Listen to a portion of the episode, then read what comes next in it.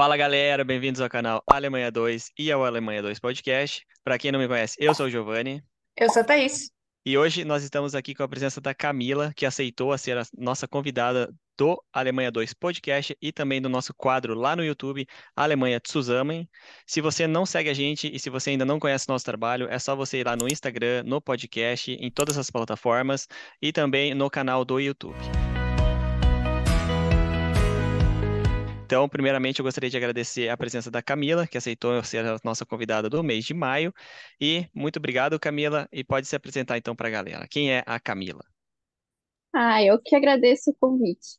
Ahn, quem que é a Camila? A Camila é a Camila. Eu tenho 27 anos, eu moro aqui na Alemanha atualmente, numa cidade pertinho de Munique, uma cidade de aproximadamente 20 mil habitantes. E acabei conhecendo o Giovanni e a Thaís no encontro de criadores de conteúdo em Munique. Desde então a gente vem trocando um papo aí sobre a vida, sobre cachorro, so- sobre Sim. perrengues na Alemanha.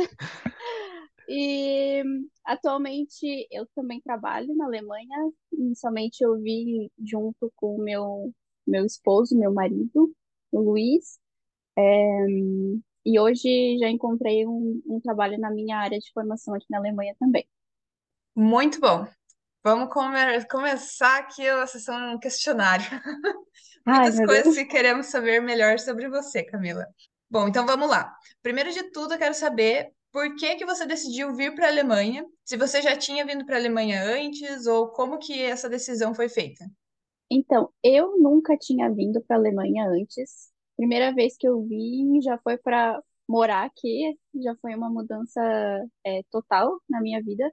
O que aconteceu, na verdade, foi que o Luiz, é, meu marido, veio em 2019 para fazer um estágio e para fazer o TCC dele também, é, numa empresa onde ele já trabalhava no Brasil e a sede aqui na Alemanha. Então, ele veio, ficou três meses e quando ele voltou, ele falou assim a gente tem que, a gente tem que morar lá. Não tem outra opção. Porque a gente vem de uma cidade alemã no Brasil, a gente é de Blumenau, em Santa Catarina, então a gente sempre teve muito contato com a cultura alemã, os nossos avós falam alemão, as comidas é, do almoço de domingo são comidas típicas alemãs, então a gente sempre esteve muito envolvido na cultura alemã. E isso sempre des- despertou o nosso interesse e a nossa curiosidade de passar um tempo aqui. Então, quando ele voltou do, do estágio, a gente decidiu que a gente viria de alguma forma. Mas aí, o que aconteceu, né? 2020, todo Uhum, mundo sabe o que aconteceu, sim. pandemia, e isso acabou adiando um pouco os nossos planos. Em 2020, a gente se formou também na faculdade. E mesmo com, com todo a, toda a situação mundial, a gente continuou procurando formas de vir para cá. E a forma mais fácil, no nosso caso, seria vir com emprego, porque a gente não tem descendência, não tem cidadania. Descendência nós até temos, descendência de alemã e ele tem dinamarquesa, mas não- nós não temos é, cidadania.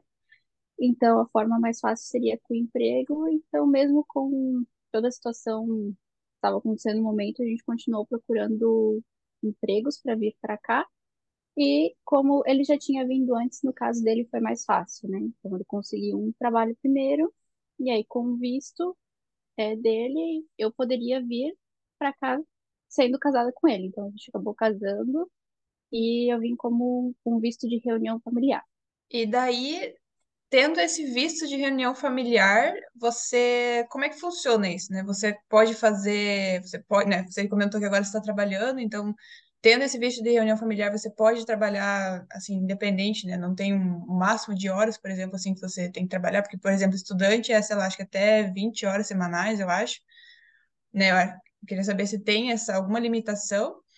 E se tem alguma outra coisa que você teve que fazer, assim, por ter esse visto de reunião familiar, teve, sei lá, curso de alemão ou alguma coisa que você teve que fazer por ter exatamente esse visto específico. Ahm, então, é, quando uma pessoa vem para a Alemanha, eu não sei de outros países na Europa, mas aqui na Alemanha, quem tem visto de reunião familiar precisa ser casado, né, com a pessoa, então não, não pode ser, é, tem, como é que, como é que fala o contrato? União União estável. estável, é, não pode ser união estável, tem que ser casado mesmo. É, a gente precisou, no Brasil, fazer também a tradução e hum, é, apostilamento do nosso, da nossa certidão de casamento, né, do Brasil. Então, a gente já veio com esses documentos é, traduzidos e apostilados do Brasil, porque quando a gente foi dar entrada do meu visto aqui, eu já pre precisei apresentar esses documentos, né? Então, eu vim como turista, isso é permitido. Brasileiro que vem para pegar o visto de reunião familiar na Alemanha pode entrar na Alemanha como turista, desde que o parceiro, né, o marido ou a esposa tenham um visto de trabalho. É, e o que eu precisei fazer aqui, depois que eu já estava aqui peguei meu visto, foi fazer o curso de integração, que é um curso de 700 horas, é, que vai do nível A1 ao B1 de alemão, e o último módulo é um curso de orientação, onde a gente aprende sobre política, sobre história, sobre cultura, um, no, é, assuntos em geral da Alemanha. Então, eu precisei fazer duas provas é, relacionadas a esse curso, uma do final do B1 e uma do curso de orientação. E, esse, e essa última prova do curso de orientação, no futuro, eu posso usar para é, requerer a minha é, é, cidad... não é cidadania, Permanência? é permi... permissão Ah, de uhum. residência permanente. Isso. Aí, e em relação ao trabalho, né? Tá perguntando. Ahn, é, no meu visto, no meu documento, que é o Aufenthaltstitel, atrás dele tem uma observação que é permitido eu trabalhar. Eu não sei se em alguns casos é, pode ser que não seja permitido, mas meu visto de, de reunião familiar tem essa permissão de trabalho independente de quantidade de horas semanais. Pô, é mu- muito legal, né? Porque são muitos vistos diferentes e muitas possibilidades diferentes, né?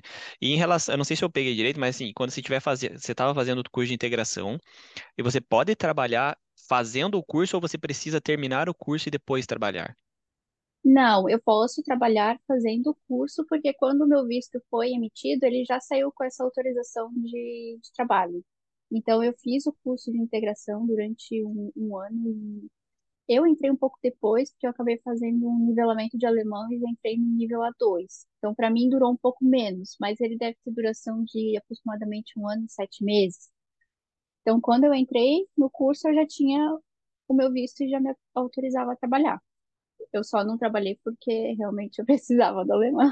Por isso que eu estava lá fazendo curso. E, e esse curso, né, você comentou que ele é bem extenso, né? 700 horas. E aí, como é que funciona? É todos os dias da semana? É o dia inteiro? É só um período? Você tem alguma. Assim, você pode escolher se é só de manhã, só à tarde, ou se você estiver trabalhando, pode ser só à noite? Tem alguma. Tem essa flexibilidade ou como é que é? Olha, a questão é que eu enfrentei aqui na minha cidade, como é uma cidade pequena, a escola, que é a Volkshochschule, muita gente deve conhecer, que é muito é, comum aqui na Alemanha, na, minha cidade, por ser pequena, ela só ofertava um curso naquele período. Então, começava um curso de integração de manhã, aquela turma ia até o final, não iniciava outra é, no meio, né? Então, quando eu fui iniciar o curso, o que iniciava primeiro era o noturno. E o curso noturno, ele é de terça a quinta, das seis às nove. Então, ele tem uma carga horária mais baixa do que o curso matutino, que é todos os dias, de segunda a sexta, das, hum, das oito ao meio-dia, se eu não me engano. Então, o matutino tem mais horas, né, semanais, e a, a turma acaba terminando um pouco antes, porque a gente tem menos carga. Mas eu acabei, acabei optando pelo noturno porque era o que iniciava primeiro. Tá, então eu vou, já vou mudar um pouco o tópico. Puxamos um pouco, puxando um pouquinho mais também sobre trabalho, é, mas um outro trabalho que não é remunerado, trabalho voluntário. A gente já viu que você fez trabalho voluntário, ou você ainda faz trabalho voluntário aqui na Alemanha. Então explica um pouquinho aí pra gente, para os ouvintes e os seguidores do canal, como é que funciona isso? Como é que você conseguiu? Como é que você achou?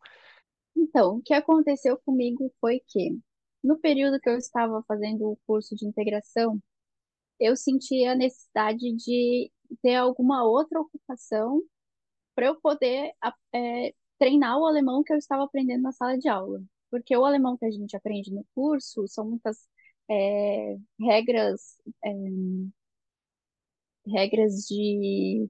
Como é que fala, gente? É, é, Regras de gramática? de Isso. gramática, isso.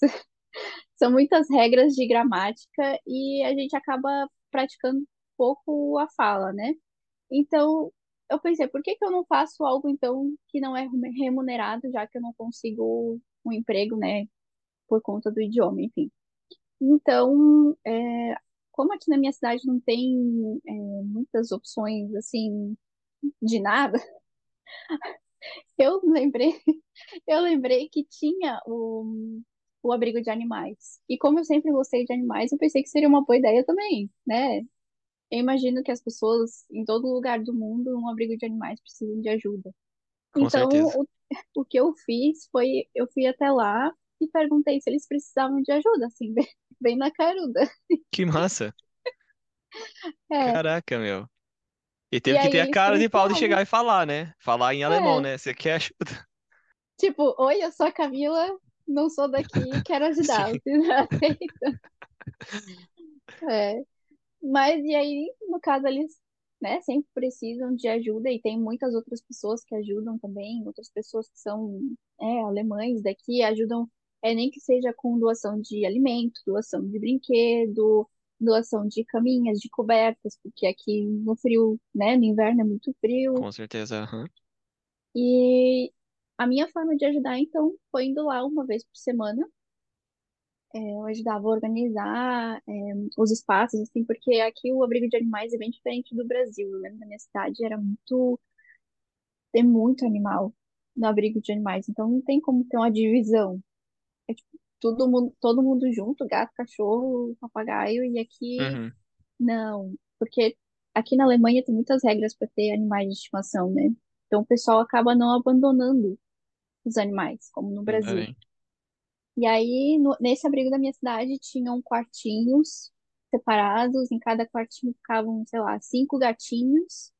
É, para os cachorros, tinha a divisão, assim, eram quartos, né, um pouco menores, porque ficava um cachorro em cada quarto. E o que eu fazia era ajudar a organizar, ajudar a limpar, colocar comida, trocar água.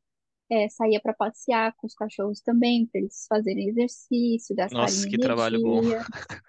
É, Fica fica o dia inteiro rodeado de animal. Nossa, que ruim, né? É, e assim, era, é- é- era muito legal, porque eles ficavam felizes, sabe, de ter alguém pra, nem que fosse pra brincar por cinco minutos, assim. E aí foi isso. Que Foi legal. Isso era exatamente o que eu ia te perguntar mesmo, em relação a essa diferença, né? Porque aqui na Alemanha a gente não vê, né, animal de rua, não existe isso. Então, a minha percepção é que todos os animais que não têm uma casa estão no abrigo, né? E Uhum. é- essa era exatamente a minha pergunta, se seria muito lotado, exatamente para a gente não ver tanto na rua, sei lá, né? Mas que bom que não é tão lotado assim, que bom que eles têm uma qualidade de vida também nesses, nesses abrigos, assim, né? Uhum. E daí, esses abrigos, como é que funcionam? Tipo, se você quer adotar, você pode ir nesse abrigo e ver se você quer algum cachorro, algum animal dali também ou não? Então, eu nunca cheguei a entrar muito nesse detalhe, porque as pessoas estavam, é, que trabalhavam ali junto comigo, ou eram outros voluntários, né? Ou era a pessoa responsável pelo abrigo e normalmente ela assim não estava muito disponível porque estava resolvendo é, outras questões de burocráticas. Porque aqui como tem toda essa questão de ter que registrar o animal eu imagino que quando um animal aparece para eles lá também tem alguma burocracia para que isso seja resolvido né? Então os animais que estavam lá normalmente eram de pessoas que já faleceram porque aqui na, na Alemanha tem muitos idosos E, por exemplo, praticamente todos os idosos têm um gato. Isso é muito comum por aqui. Então, né, o, o, o, do- o dono do, do animalzinho falecia e ele não tinha para onde ir, ia pro abrigo. Então, isso deve ter toda uma parte burocrática por trás. É, então, eu nunca cheguei a entrar muito nesse, nesse detalhe de como funciona a adoção. Mas eu imagino que não seja muito, muito difícil. Talvez a pessoa só tenha que comprovar o né, que tem um lar bacana, que tem condição de, de sustentar o bichinho, enfim. Ah, legal. E você disse que você foi também atrás desse trabalho voluntário para você exercitar um pouco mais o seu alemão, né? E daí você achou que, em relação a isso, assim, para você melhorar o seu alemão, foi uma boa experiência? Foi. Porque o que acontecia enquanto eu estava só no curso de alemão, eu tinha medo de falar, né? Como não é o nosso, o nosso idioma, eu, eu me sentia na obrigação de, ah, poxa, eu tô é, frequentando o curso de alemão, quando eu for falar, eu tenho que falar perfeitamente o alemão. E, e a gente sabe que não é assim. Sim. A gente só vai aprender errando. Então, era a, a oportunidade pe- perfeita para eu aprender, para eu errar, depois aprender e, e perder o medo de falar coisas bobas, assim, do dia a dia. Por exemplo, oi, tudo bem? Hoje, te- hoje, hoje tem sol, sabe? O dia Uhum. está bonito. Ou Aham. será que amanhã vai chover? Coisas bobas, assim, mas que para quem é, não domina o idioma é, é bastante difícil de perder o medo de falar, né? Então É. Entendo completamente, porque eu estou nesse processo aí de ter medo de falar, de não conseguir, assim, falar quase nada, principalmente com pessoas nativas, que você se sente meio tipo, ai meu Deus, não vou falar. Sendo que, na verdade, é muito bobo, né? A gente ter essa, esse sentimento. É uma coisa que a gente tem que meio que lutar ali pra, tipo, cara, para de de sentir isso e mete a cara e começa a falar, né? Uhum. Mas é, eu entendo completamente esse processo aí que realmente não é muito fácil. Mas então você começou a aprender alemão. Você disse que quando você começou o seu curso, você já estava no A2, né? Então você começou a aprender ali no Brasil logo antes de vir para cá, ou você já tinha uma base por causa do- dos seus avós, que você comentou que ele já falava alemão? Então, o fato curioso é que minha família sempre falou alemão. Eu nunca aprendi alemão em casa. É. Tamo Nunca. junto, a gente tá junto. Não é a minha família inteira, mas a minha avó fala alemão desde que ela nasceu e eu cresci com ela. Então eu poderia ter aprendido alemão, mas aprendi? Não. Então eu entendo do seu lado. Seria muito mais fácil se a gente tivesse aprendido, né? Mas o que, eu- o que aconteceu foi que quando a gente chegou aqui, era, hum, era inverno. A gente tinha saído de um inverno no Brasil. E como o meu curso não iria começar é, logo, ele acabou começando só em março, a gente chegou em outubro. Pensei, eu tenho que aprender alemão, preciso começar, porque senão eu vou ficar esperando até março e aí eu vou no mercado, não sei se o atendente do caixa me perguntar alguma coisa, eu não vou saber responder. Ou às vezes eu saí para passear com a Nininha, o vizinho perguntava alguma coisa e eu ficava tipo, Ai, ai, ai. sabe? E aí eu senti a necessidade de, de começar a aprender antes do curso. E então eu procurei uma professora particular que desse aula online. É, até, é, se vocês quiserem deixar aí recomendação depois, é a Susan. Ela é da minha cidade, então ela me dava aulas online e eu fiz até o, o final do A1 com ela. Eu fiz o A1.1 e o A1.2. No final ela ainda me ajudou a fazer um preparatório assim para eu conseguir passar no, no teste de ni- nivelamento da, da escola para já entrar no A2. Mas foi por necessidade mesmo, assim, eu me senti perdida quando eu cheguei na Alemanha, eu só sabia falar alô. Alô, alô, é bom. É, se a pessoa falava alguma coisa, alô, Alô, alô. Camila, que não ia servir para muita coisa, né? Então, por necessidade mesmo, eu procurei uma professora particular e, e foi muito útil, porque eu consegui aprender a base da gramática em português. Uhum. Se vocês estão fazendo o curso agora, vocês sabem que é muito difícil, né? É bem Entender as difícil. regrinhas, tem accusative, dative, genitive, não sei o quê. E aí eu aprendi com ela e se eu tinha alguma dúvida assim um pouco mais é, difícil de talvez compreender só em alemão, eu conseguia tirar essa dúvida em português. Muito bom. Muito bom mesmo. É porque a gente sabe que a gente precisa pelo menos do básico, né? Quando a gente chega aqui para, igual você falou, né? Muita gente também não fala inglês aqui, né? Então você precisa do básico para tentar se virar aí no mercado, comprar uma coisa. Ah, você quer passar no cartão, quer isso, quer aquilo, sabe? Quer o, o bom, sabe? Tipo, o quê? Hã? Sabe? Sempre assim, a gente fica sempre, né, com aquela interrogação aqui, a Nazaré na cabeça, né? Mas é, deixa eu te ver, você comentou aqui agora, já para não por fugir muito do assunto, você falou que, ah, não sei o que, passear com a Nininha. Mas explica aí pra galera quem é Nininha. Nininha é do seu cachorrinho, não é? E como é que você fez para vir com ela para cá? Foi muito difícil? Foi muito trabalhoso? Então, a Nininha é uma Shih Tzu de quase 10 anos. Então, eu já Muito tinha fofa. ela no, no Brasil. E aí, quando a gente realmente soube que a gente viria morar na Alemanha, a primeira, primeira preocupação foi, e a Nina? Porque jamais passou pela nossa cabeça deixar ela, ela lá. Por mais que ela fosse ser bem cuidada pelos meus pais, é como se fosse. Tem gente que diz que não existe mãe e pai de pet, mas eu acho que existe sim. Ah, existe sim, existe Mas sim. com certeza existe. Porque eu sou mãe de pet e eu não conseguiria deixar ela para trás. Então, assim, o processo para trazer um animalzinho para cá, eh, eu só tenho conhecimento da parte que envolve trazer o pet na cabine. Porque como ela é pequena, ela tem 6 quilos, é, pets, dependendo a, a companhia aérea, pode ser até 8, 9 quilos, eles podem vir com a gente na, na cabine, né? Então, eu tenho uma bolsinha no meu pé, embaixo do banco.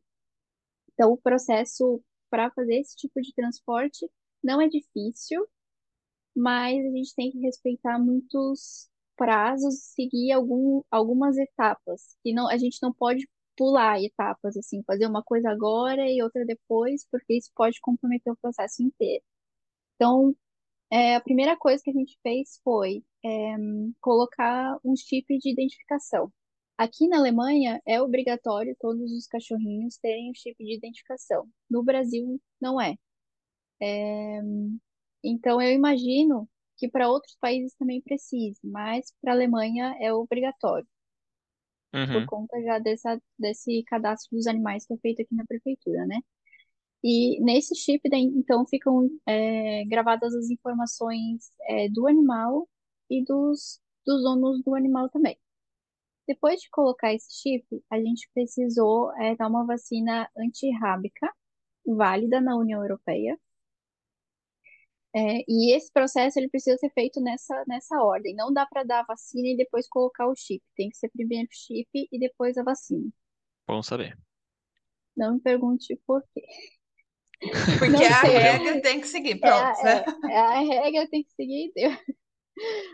Então, com a vacina é, aplicada, se eu não me engano, a gente precisa esperar 30 dias, 30 dias para fazer uma coleta de sangue do animal e mandar para um laboratório fazer um exame para ver se, esse- se essa vacina gerou anticorpos contra a raiva.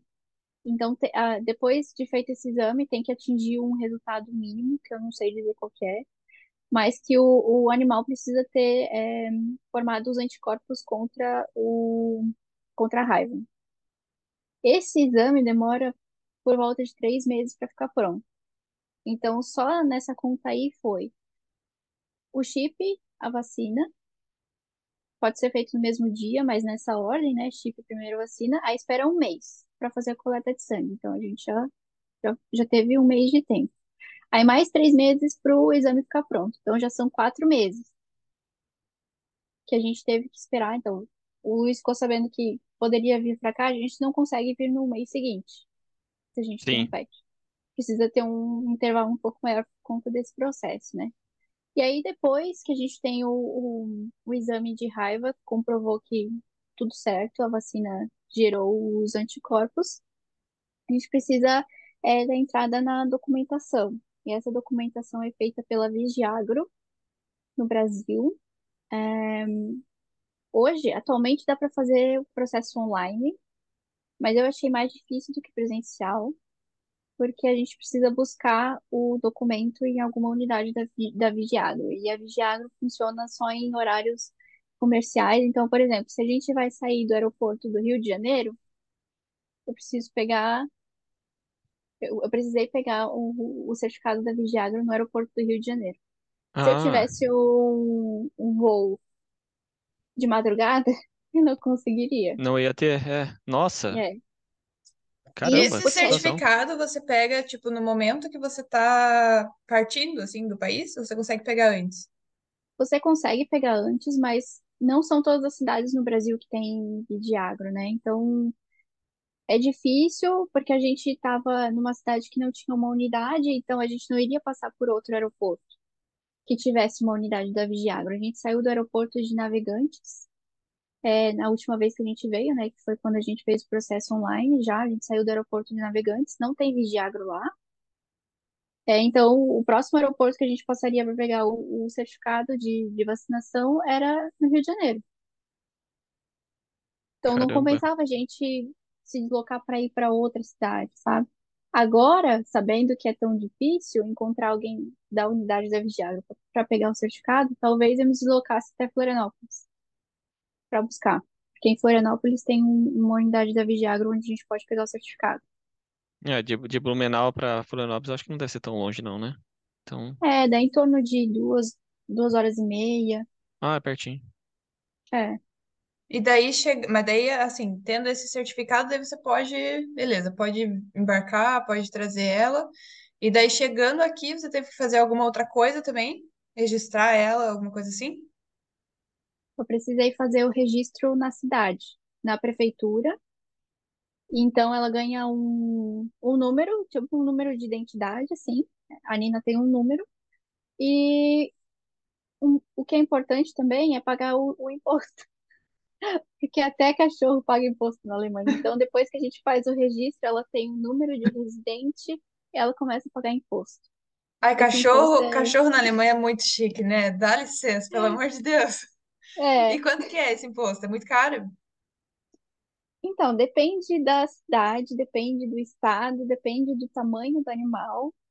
A Nina é um cachorro de 6 quilos, porte pequeno, e a gente mora em Bayern, então aqui ela paga 100 euros por ano. Ah, por ano. É, é uma taxa única, a gente paga todo mês de março, uma vez por ano, né? Todo mês de março. E, mas esse valor pode mudar, por exemplo, se for, se a gente for morar em, em outra cidade. E você sabe por que que cachorro paga imposto e gato não? Porque eu sei que tem essa diferença, mas eu nunca entendi o porquê. Então, Não também. não sei. Tá, Assim, beleza. é, eu, eu até entendo a questão de, por exemplo, ah, se eu pago, eu me responsabilizo, né? Eu não vou ter um animal, pagar imposto e simplesmente abandonar ele na rua depois. Não que eu vá fazer isso, mas eu imagino que dê um, um peso maior, assim, uma responsabilidade maior para quem está pensando em, em ter um animal. Só que o porquê de, de gato não pagar imposto eu também não entendo, Pois é, é estranho, né? porque a Mas, responsabilidade é a mesma. pois é. Sim. Bom, então tá, né? Beleza. Mas então, de É, uma forma geral, foi tranquilo de trazer a Nina, assim. Não foi, teve aham. muito perrengue. Ela, ela em si foi tranquila, é, no Ela voo é e tudo mais. tranquila, Thaís. Ela, a Nininha, Um nem, amor. nem late, é fofinha. É, ela dorme o voo inteiro. Aí é melhor que humano. Mãe de Aham. pet total, ó. Chega lá, é fofinha, ela nem. Nossa, tão fofinha. É, e um- um- uma coisa que eu esqueci de mencionar é que o animal precisa pagar uma passagem para viajar. Então, no momento que a gente foi comprar a minha passagem, como todos os documentos estavam no meu nome, eu tive que incluir ela na minha passagem. Então, preciso informar a companhia aérea de que vai ter um animal no voo, porque eles fazem todo um, é, um realocamento das pessoas que têm animal, porque precisa ter um, um intervalo de tantas fileiras, se tiver mais animal no voo. A gente não pode ficar numa saída de emergência, por exemplo, com um animal. Então, esse, é, essa informação de que vai ter um animal tem que ser informada antes, ou no momento da compra, ou se a pessoa não for comprar, não tiver a opção de informar isso no site da companhia aérea, a gente precisa ligar no 0800, enfim, um telefone de atendimento, e fazer o processo então por telefone. Hoje a gente já consegue fazer é, de algumas companhias aéreas online, mas eu não sei se todas, então é uma, é é uma informação que precisa ser vista na hora do momento da compra mesmo. E Mas e não é barato. daí, quanto que é? Na, na última vez que a gente foi para o Brasil, agora, a gente gastou 900 900 reais por trecho. Para ir para o Só pra e Nina. depois para voltar. Por trecho. Mas por trecho você diz, assim, daqui até o Completo, Brasil, né? o completo, né? Tá, Isso. beleza. Isso. É praticamente uma pessoa, né? É, Assim, a passagem de uma, de uma pessoa. é, Então a foi diferença 900 é que reais ela ou é euros? que ela vai no meu Ah, é, é, eu confundi com 900 euro. É, desculpa, desculpa. É, ignora. Mas dentro do Brasil é como se fosse uma passagem para uma pessoa. Uhum. E daí você disse que, né, você tem que avisar a companhia que vai ter um animal e tudo mais. Mas aí você não consegue comprar a passagem da Nina linkada com a sua, por exemplo, quando você está fazendo a compra no site da companhia. Você tem que comprar depois. Eu, eu consigo, dependendo da companhia, na, na Ibéria, que a gente voou da última vez, já é possível. Então, eu estou fazendo a, a compra da minha passagem. Tem um campo lá que eu posso colocar, ah, vai ter animal é, comigo. Incluir um animal na minha passagem. E aí, essa informação já sai na minha confirmação é, do, do, do, é, na minha informação do voo, naquele documento que a gente recebe, né, antes do check-in, a gente tem uma, uma confirmação do voo, então essa infor- informação já sai nesse documento. E aí eu já posso fazer a- o pagamento junto com a minha passagem também. Tá. E uma outra pergunta, né, que você comentou, agora vocês foram para o Brasil, né, levaram ela. Agora que já tá tudo certo, essa questão, né, de quando você trouxe ela aqui, pôs o chip, fez a vacina, nananana, agora quando você vai viajar com ela de novo, tem alguma burocracia a mais ou é só a compra da passagem e avisar a companhia? Ou tem que, sei lá, fazer uma reforço, é, um reforço da vacina, alguma coisa assim? Então, a questão da vacina, ela, a vacina tem que estar sempre em dia. Então, o Brasil pede que a vacina de raiva seja é, reaplicada a cada ano. Então, é uma vacina anual. A gente precisa manter essa vacina atualizada. Então, se ela se vacinou no dia 20 de abril de 2020, de 2021, se eu não me engano, é, 20 de abril de 2021. Em 2022, a gente teve que vacinar ela antes do dia 20 de abril. E agora, em 2023, a gente teve que vacinar antes da última data também. Para que a vacina continue válida, é, que ela não perca é, os anticorpos e que, para aquele, que aquele documento que ela fez antes de vir para cá, aquele exame, continue válido também. Se a gente deixar vencer a vacina dela, aí a gente teria que fazer todo o processo de novo. Então, essa questão do documento da raiva continua válido se a gente reaplicar a vacina. Como a gente foi para o Brasil é, em dezembro, a gente precisou de um documento para entrar no Brasil, que é como se fosse aquele que a gente veio para cá. Só que agora é feito aqui, né? Então, o que a gente precisou fazer foi é, agendar um horário no veterinário dela, porque aqui é, tem algumas diferenças, assim, eu não, não consigo entender muito bem, mas o veterinário que atende um animal, que é tipo um house arts de animal, ele não tem certos, é, certas responsabilidades, ele não pode assinar por algumas coisas.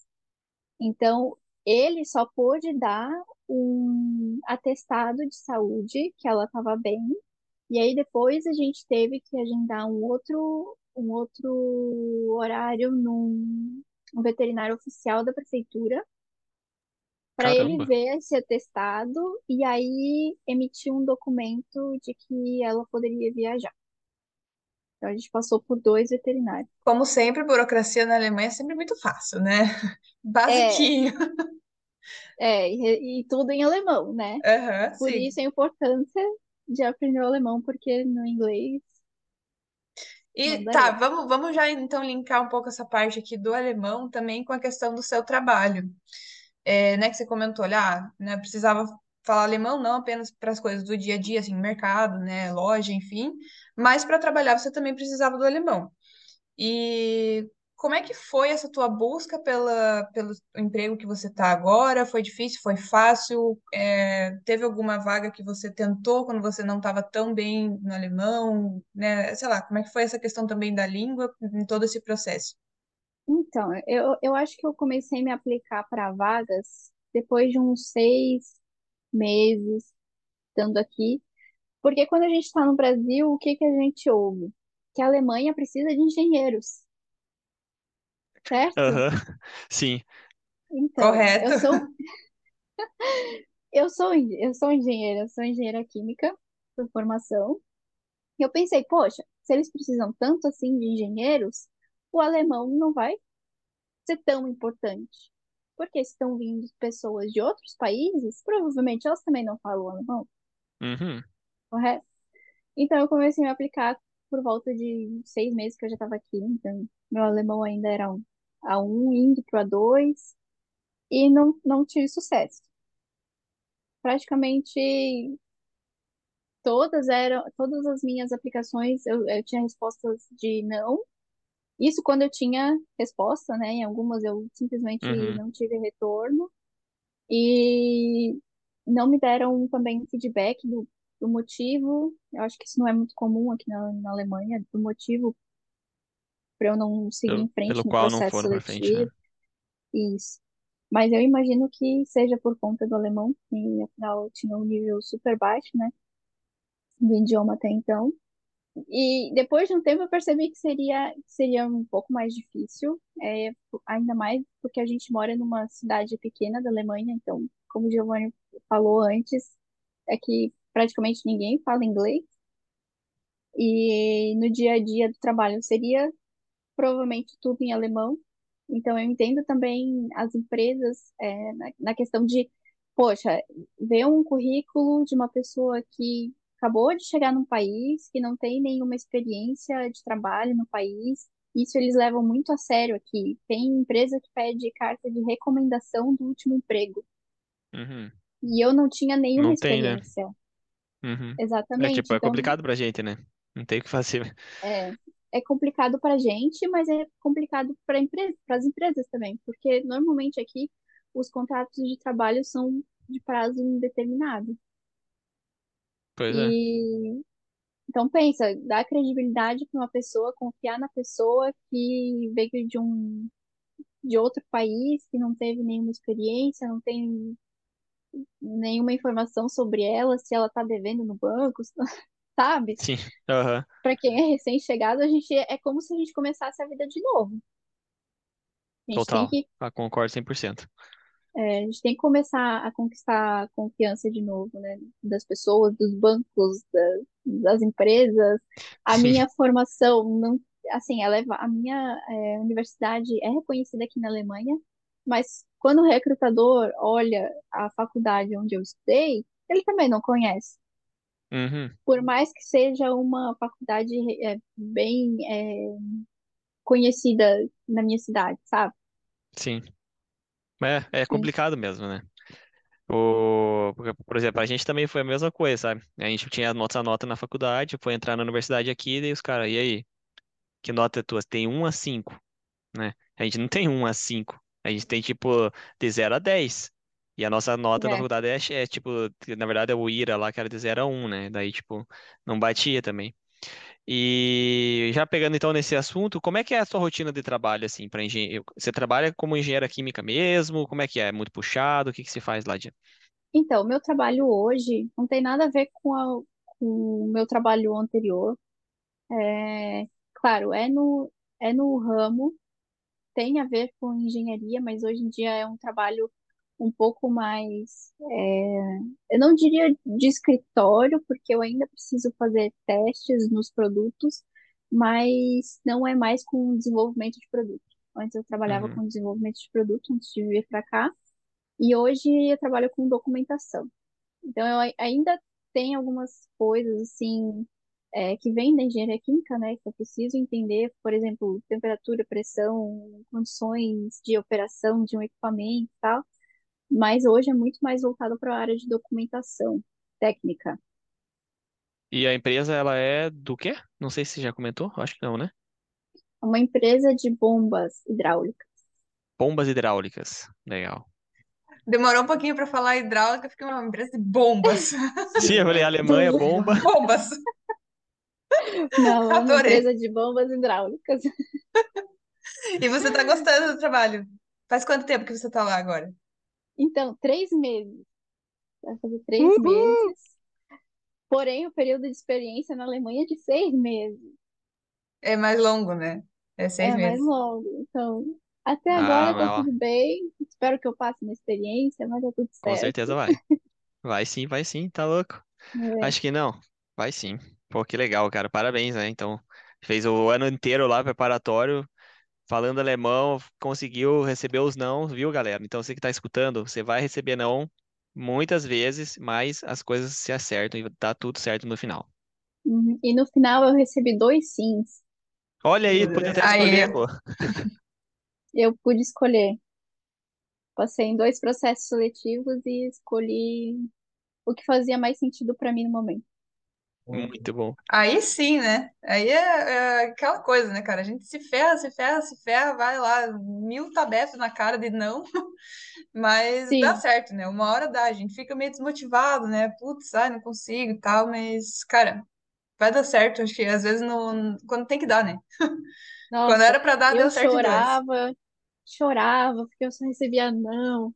Ai, meu Deus, quando é que eu vou conseguir trabalhar na Alemanha? Cadê a falta de engenheiros que tanto falam, sabe? Eu tô aqui estudando alemão, sem falar inglês, ninguém contrata. Mas tudo acontece na, na hora que tem que acontecer. Com Se tivesse certeza. acontecido antes, eu acho que eu não, não estaria dando tanto valor, sabe? Uhum. Nossa, total. E, e como é que é? Você sabe como é que é a, a- é, como é que eu posso explicar isso? Tipo, para engenheiro químico aqui, tem bastante, tem bastante emprego? Tem, por exemplo, quando você estava se aplicando, você via bastante emprego para engenheiro químico? Como é que é essa busca assim? Sim, tem muita vaga. Uma coisa que eu percebi, que eu também não cheguei a pesquisar mais a fundo, a forma como que eles tratam a engenharia química aqui. Porque nos processos seletivos que eu fiz, uma dúvida era deles assim, nossa, mas engenheiro químico, tipo, é laboratório?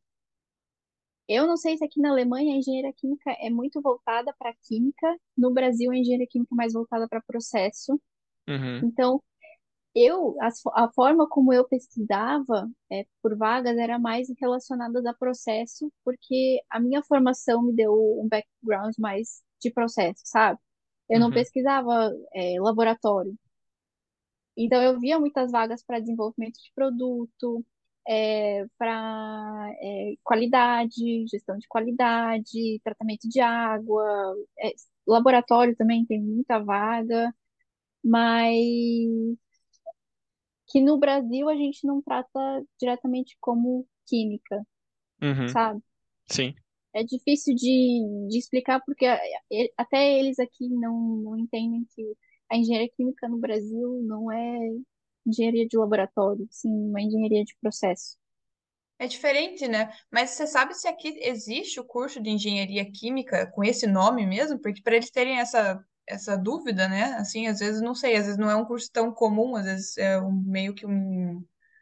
Assim, tem outros cursos que daí a engenharia química se englobaria também, né? Então, eu estava conversando esses dias com uma conhecida minha que está fazendo faculdade aqui, e ela diz que aqui, normalmente, as, as cidades são divididas por campos, assim. Por exemplo, aqui perto tem uma cidade que tem uma, univers, é, uma universidade que é mais voltada para administração. Aí, em Munique tem um centro tecnológico, que aí tem mais as engenharias mecânica, engenharia química, engenharia, sei lá, de, não sei se tem controle e automação, como tem no Brasil, por exemplo mas que eles são divididos assim por polos. Então, eu cheguei a perguntar para ela se tem engenharia química aqui, e ela me disse que sim. Eu não cheguei a pesquisar cursos de engenharia química, mas pela quantidade de vagas que tem de engenheiros químicos, eu imagino que sim. É. Beleza. Inclusive, tem uma cidade perto de onde a gente mora aqui, que é um polo industrial, assim, químico, que eles fazem processamento de de petróleo, faz combustível, gás e tal. E tem sempre muita, muitas, muitas vagas de, de engenheiro químico, engenheiro de processo, é, é, de projetos também, porque eles estão construindo sempre muitas plantas novas, mas todas elas requisito alemão. E exatamente em relação a isso que eu estava pensando em perguntar agora. É, como é que está sendo, né, essa experiência de trabalhar assim full time em alemão E, né, tudo bem, você fez lá o curso, né? Já tinha um B1, então, assim, já é um nível ali mais avançado, mas o alemão, alemão dos nativos aqui é C1 para cima, né?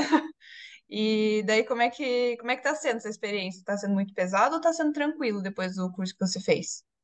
Então, depois de três meses, parece que começou a, assim, não ficar tão. Não que não seja difícil, mas parece que, que vai entrando mais no, no, no mood automático, assim, sabe? É, o ritmo pega, né? É, nos primeiros dias, assim, eu chegava em casa depois do trabalho, porque aí no começo a gente tem muita integração para conhecer as pessoas e tal. Eu chegava em casa, nossa, que dor de cabeça, sabe? Eu vi todo, o dia inteiro alemão, é, falei o dia inteiro em alemão, mas depois de um tempo vai acostumando, assim, vai ficando menos difícil. Não fica fácil. Top demais. Ah, isso é muito bom. Não fica fácil, não. Não fica fácil. É, mas vai, vai acostumando, né? Eu lembro que eu senti muito isso com o inglês, né? Claro que alemão ainda não cheguei nesse nível de ficar conversando o dia inteiro em alemão, mas aqui quando eu cheguei era tudo inglês no final do dia. Na verdade, não era nem final do dia, dava, sei lá, três horas seguidas eu já tava, meu Deus, quero ir pra casa, porque minha cabeça doía também, assim. Então, Uhum. eu imagino que em alemão deve ser, inclusive, pior, porque alemão, assim, ao meu ver, é mais difícil do que inglês, né? De você ir desenvolvendo, assim. Uhum. É, o meu trabalho ainda tem, assim, boa parte pode ser em inglês, mas eu me forço a falar em, em alemão, porque eu também preciso desenvolver o idioma, e eu, afinal, estou morando na Alemanha, né? Tem que falar Sim. alemão. Mas, é, eu acho que toda, todo idioma, pode ser que daqui a 10 anos eu ainda me sinta da mesma forma. Quando Uhum. não é o nosso idioma materno, é sempre difícil, sempre vai ter alguma coisa que a gente ainda não aprendeu, uma palavra nova. É É, mas desafiador. Por isso que o importante é você conseguir se comunicar, né? Você não precisa falar 100% completamente certinho, entendendo que as pessoas estão falando com você e conseguindo se fazer entender, pronto. É aí que tá a chave do sucesso, eu acho. Sim, isso é suficiente. A questão de ser fluente ou não, eu acho que vai muito da pessoa. O que que é ser fluente? É consi- conseguir se comunicar ou se comunicar com as palavras mais bonitas, sabe? Uhum. Hoje, eu não digo que eu sou fluente, porque eu tenho. Eu e Luiz, a gente ainda tem muito para aprender, mas hoje a gente já consegue se virar. Então, se alguém me perguntar assim, você sabe falar alemão? Sei. Uhum. E aí? Quanta comemoração que não tá atrás dessa resposta, né? Perfeito. Vitória! Bom, então agora gostaríamos de seguir um pouquinho mais para a parte final aqui do, do podcast, que a gente tem algumas perguntas, assim, meio chave, que a gente sempre pergunta para os nossos convidados, mas as, as respostas sempre são diferentes. Então, exatamente por isso que a gente quer saber também a sua resposta em relação a isso. A primeira pergunta é: o que que você mais gosta aqui da Alemanha e o que que você menos gosta? O que eu mais gosto, eu acho que são duas coisas, na verdade: segurança e qualidade de vida. Qualidade de vida, assim, em relação. hum, Por exemplo, agora tá chegando o verão, todo mundo sai pra rua, vai aproveitar, vai para os parques, tem muita possibilidade de coisas para fazer ao ar livre. Se a gente quiser ir para a montanha, dá para ir. Se quiser ir para o lago, dá para ir também. Tem é, parques de diversões, tem muitas cidades é, aqui perto de outros países para a gente conhecer, então é tudo assim muito acessível para a gente fazer estando na Alemanha. E E o que que você não gosta? Não gosta? Ah, o que eu não gosto, que se, hum, poxa, eu acho que é, é é uma uma resposta talvez um pouco padrão, assim, mas comparado aos brasileiros, os alemães são sim um pouco frios e não tão abertos. É muito mais difícil a gente criar uma conexão com alemães do que com brasileiros, por exemplo, se está no ponto de ônibus, ônibus esperando o próximo ônibus, já sabe da vida inteira da pessoa que está do lado, sabe? Aham, é bem isso mesmo. Pior que aqui é impossível, né? É, O cara fica, a pessoa fica só olhando pra frente e entra no ônibus e ó, um chill, não fala nada. é. Quando não fica te encarando, né? Porque às vezes os alemão encaram de um jeito também que Deus livre. A gente fica pensando o que que a gente fez errado, né? Sim. Esses dias, tava só comentar, esses dias Thaís sentou do meu lado, eu falei, meu Deus, Thaís, olha essa mulher, não para de me olhar. Daí eu, eu tipo, eu fiquei su- super constrangido, porque eu não conseguia olhar pro lado esquerdo, eu só ficava olhando pra frente e pro lado direito, porque elas que ela ficava me encarando, assim. Complicado, velho. E, e em relação ao Brasil, o que que você mais sente falta do Brasil e o que que você definitivamente não sente falta do Brasil? Pode ser eu mais de um. falta, que eu sinto falta do Brasil é a família.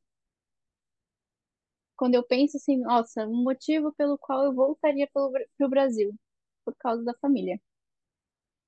Sim, é mesmo, E né? é, questão assim do clima, tem praia e tal, é ótimo no Brasil, as comidas também, mas não não não tem nada que assim que não seja substituível, sabe? Mas Uhum. família não tem como. Não tem como, né? É É, impossível. é. E o que eu não é, o que eu não sinto falta do Brasil, preços das coisas e violência. Concordo. É bom escutar. Muito bons é, tópicos escolhidos, eu achei. E a É. nossa pergunta final, finaleira mesmo, é qual dica que você daria para alguém que está pensando em vir para a Alemanha, né? Alguma dica que você gostaria de ter recebido quando você estava nesse processo, começando tudo isso? Ah, eu acho que o mais importante é vir com a mente aberta e sem criar expectativas. Quando eu vim, a gente até veio com a mente aberta, vamos curtir a experiência, mas na minha cabeça de virginiana perfeccionista, eu teria que encontrar um emprego em seis meses, porque na minha cabeça era inadmitível eu ficar em casa ou só estudando alemão, sabe? E, e aqui a gente acaba desconstruindo muitas, muitos pensamentos que a gente tinha. Então, Nossa, tá tudo bem, certeza. tá tudo bem não conseguir um emprego, sabe? A gente já saiu da, da zona de conforto. Estar aqui aprendendo um novo idioma, se integrando na sociedade, com novas burocracias, já é muito difícil. Já Nossa, é muita coisa. Então, tá tudo bem se não der certo. Uma hora vai dar certo. O importante é não desistir e aprender alemão. No fim dá tudo ouviu, certo. Thaís? Ouvi, ouvi sim. Não, Bom, mas a, então, Tha- a Thaís tá super, tá super envolvida no alemão já. tô, tô sim. Falta só É? conseguir falar melhor. Ih, Ih, e por trás das câmeras? Não, mas eu E o estudo, né? Giovanni? E o Giovanni? Tá estudando alemão? Eu estudo, mas menos que a Thaís. Eu sou mais objetivo, assim. Aí, ó, fica falando, viu, Ah, Thaís? Aí, ó. Aí, ó. Bom, não, mas uma hora vai, uma hora vai. Tá todo mundo no mesmo barco. vai, vai. Vai dar certo. Bom, mas então gostaria de agradecer mais uma vez, Camila, por você ter aceitado esse convite aqui de vir fazer esse episódio do mês de maio com a gente do Alemanha Zusammen. Foi muito, muito, muito legal saber um pouco mais da sua história, de toda essa parte da Nina, do alemão, do trabalho voluntário, do trabalho que não é voluntário, né? O seu trabalho de formação mesmo. Muita informação, muito legal saber um pouquinho mais da sua vida. E gostaria de falar para os nossos ouvintes também que Camila é, como ela comentou já no começo do vídeo, também é criadora de conteúdo. Então, se vocês quiserem saber um pouco mais da vida da Camila, acompanhar ela, a rotina dela e tudo mais, é só ir lá no Instagram, Camila Glauco, certo? Aham, isso aí. Então é Então isso, né, tá. Quer falar Eu que coisa? agradeço, gente. Eu vou agradecer também a minha parte aqui. Então, obrigado, Camila, por ter aceitado, né, ser a nossa convidada desse mês de maio e compartilhar a sua história um pouco com a gente também, né? Que a gente já se conheceu, mas não foi tanto a fundo assim também. E que a gente se veja de novo, né? O quanto antes, a gente esmagar a Nininha também, tomar uma cerveja, uma Weiss, porque a, Camila e o Luiz, eles amam Weiss, Weiss Bia, bastante. E então, muito obrigado, tá? Obrigado por participar com a gente aqui. Foi muito bom ter você com a gente. Ah, eu que agradeço o convite. Foi meu primeiro podcast. Aí, ó. Então, Ah, muito me senti chique. muito lisonjeada, muito chique, muito fina. E foi muito legal, legal trocar a experiência com vocês. Ah, que ótimo.